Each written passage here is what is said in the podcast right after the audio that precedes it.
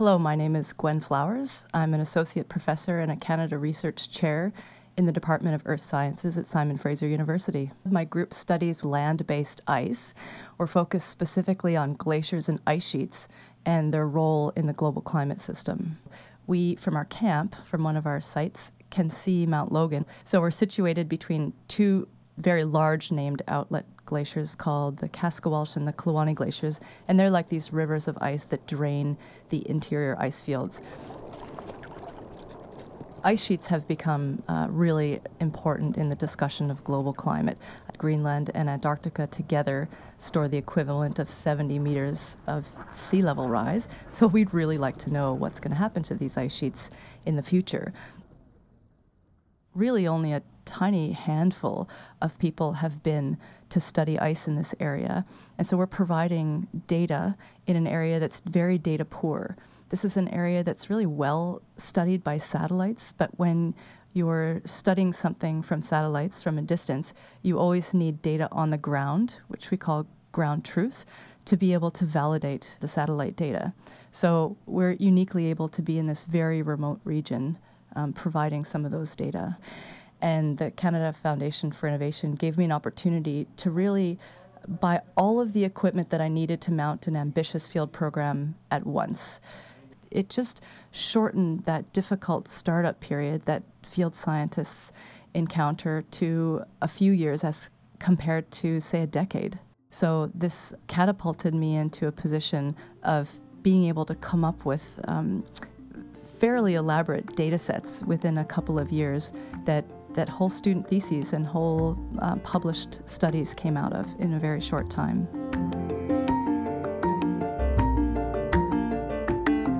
This is one example out of thousands of groundbreaking projects the Canada Foundation for Innovation has funded in its 20 years.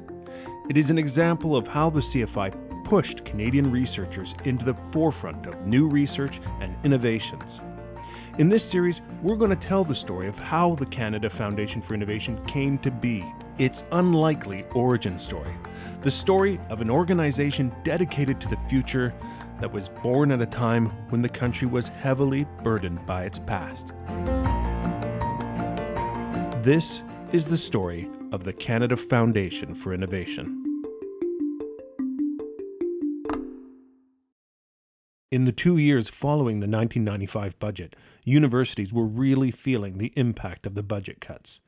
Researchers needed to make do with old equipment, universities were tightening their belts rather than supporting major research initiatives.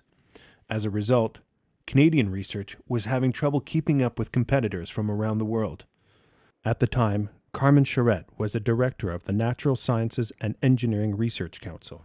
We were really in the situation where re- people's research was limited by the equipment that they had. We wanted to be competitive on the international scene, but we couldn't. It was like if we were in a Formula One race and driving Volkswagens, uh, all of us.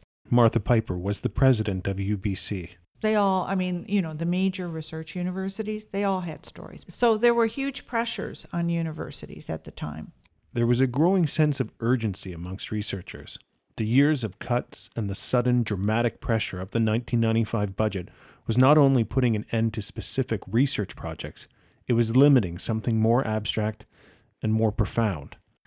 So um, we were limiting the imagination, the ambitions of, of our researchers across the country. We were not attracting the very best. We were losing our very best.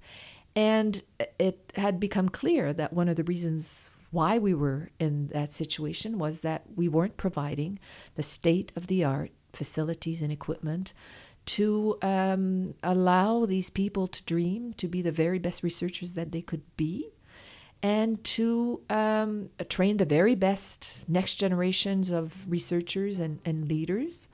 Something needed to be done, it was urgent.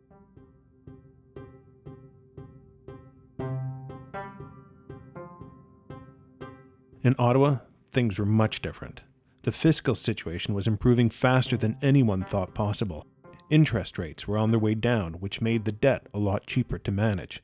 The U.S. economy had now fully recovered from the recession, and a new player was emerging as a major international economic force China. The rapid expansion of the Chinese economy had begun, and its impact was being felt around the world. In Canada, all of this added up to an economy that was firing on all cylinders. This created a sudden surge in revenues. Scott Clark was closely watching the numbers as they rolled in through 1997. That's the story which eventually the numbers were doing so well that we went to the minister in, while we were planning the 98 budget and we were going to show a surplus. Nobody had thought they would be at a surplus this quickly. The original goal was just to bring the deficit down to acceptable levels, not to eliminate it entirely, never mind build up a surplus. It shocked all of us. And Terrie O'Leary was Paul Martin's chief of staff. We almost couldn't believe it. And of course, Mr. Martin's never one to grab something and be optimistic. And I mean, he wanted to make sure that it was real. Sure enough, it was real. There was little doubt the government was heading towards a surplus just a few years after the dramatic 1995 budget. Paul Martin then asked his officials the critical question. He said, Well, we're going to have this money left over. What should we do with it? The government needed to find a way to spend the surplus. According to accounting rules, if a surplus is not spent, then it automatically goes towards the debt. Nobody wanted this to happen. Think about it. You've just been through this terrible downsizing of the federal government you don't want your first initiative to be to pay down debt, right? I mean, it's boring, and, and you know, you know, you want something better. News of the developing surplus began to leak out of Ottawa and onto university campuses. University presidents quickly began thinking about the best way to invest the money to support research.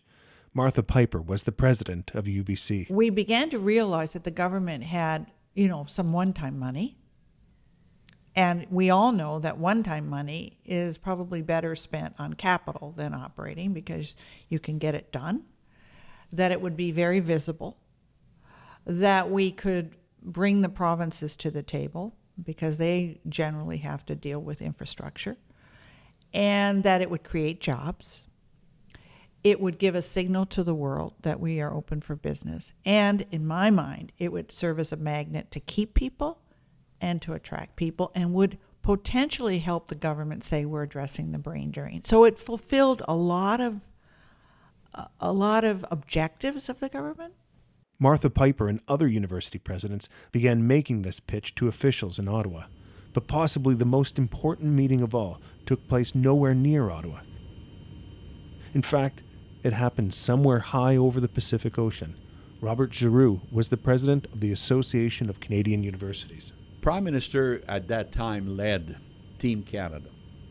And that 97 uh, Team Canada visit, on that team with all of the provincial premiers, we must have had some 30 university presidents.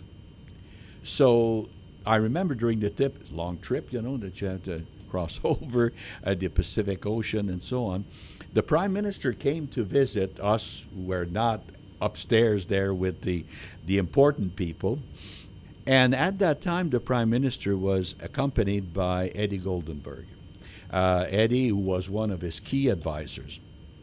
So during the trip, Eddie approached me, and he said, "He said, you know, he said, uh, I'm just wondering what we can do for universities." So I said, "Well, Eddie, I'll get a number of our presidents together, and we'll meet with you."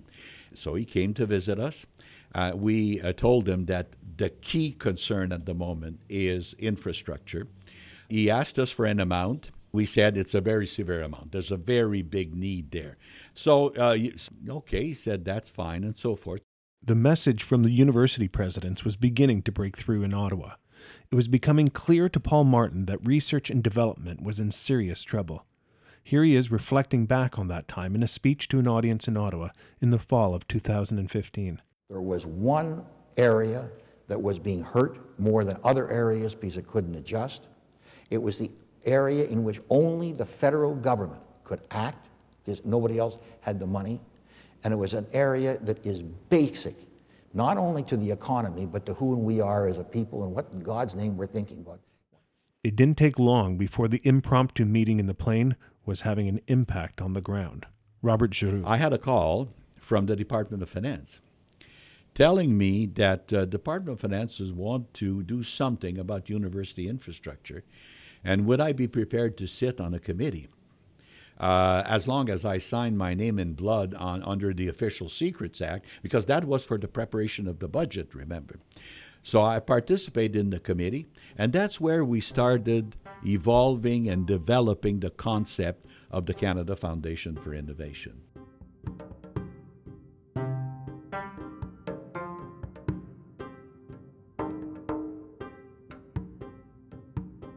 As the idea of a foundation began to germinate, officials in the Department of Finance worked on ways to fund it. The simplest way was to turn the entire surplus over to this new entity.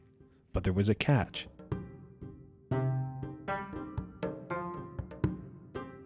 For that to happen, the new agency or foundation needed to be completely separate from the government.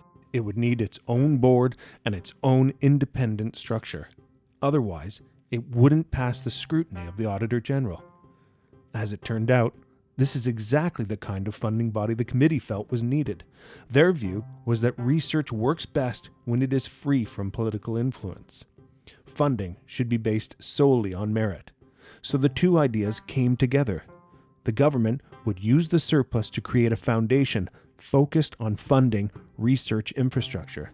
The foundation would operate completely independent of government. Scott Clark and officials at the finance department brought the idea to Paul Martin. Martin was very happy with this, so he goes and tells Chrétien, right? And Chrétien loved it. Okay, he loved it. Uh, he just saw this as good thinking. It was it was kind of like imaginative. He liked um, he liked kind of this do something that's going to surprise somebody, right? And this was never been done before. He's got a surplus. He's going to have this education budget, and in his budget, he would make this big announcement that he would create, we finally came up with the name, the Canada Foundation for Innovation. This would be a top line in the first budget, okay? That's how happy he was. It wasn't going to be, along with we're eliminating the deficit and a surplus, is going to be Canada Foundation for Innovation, right? Investment in science, research, and every university, we had, you know, we, we made sure in that lockup, we had every university president, we had everybody there to get up and sing the song. And that is how the idea of the CFI came to be. Making that idea a reality was the next challenge.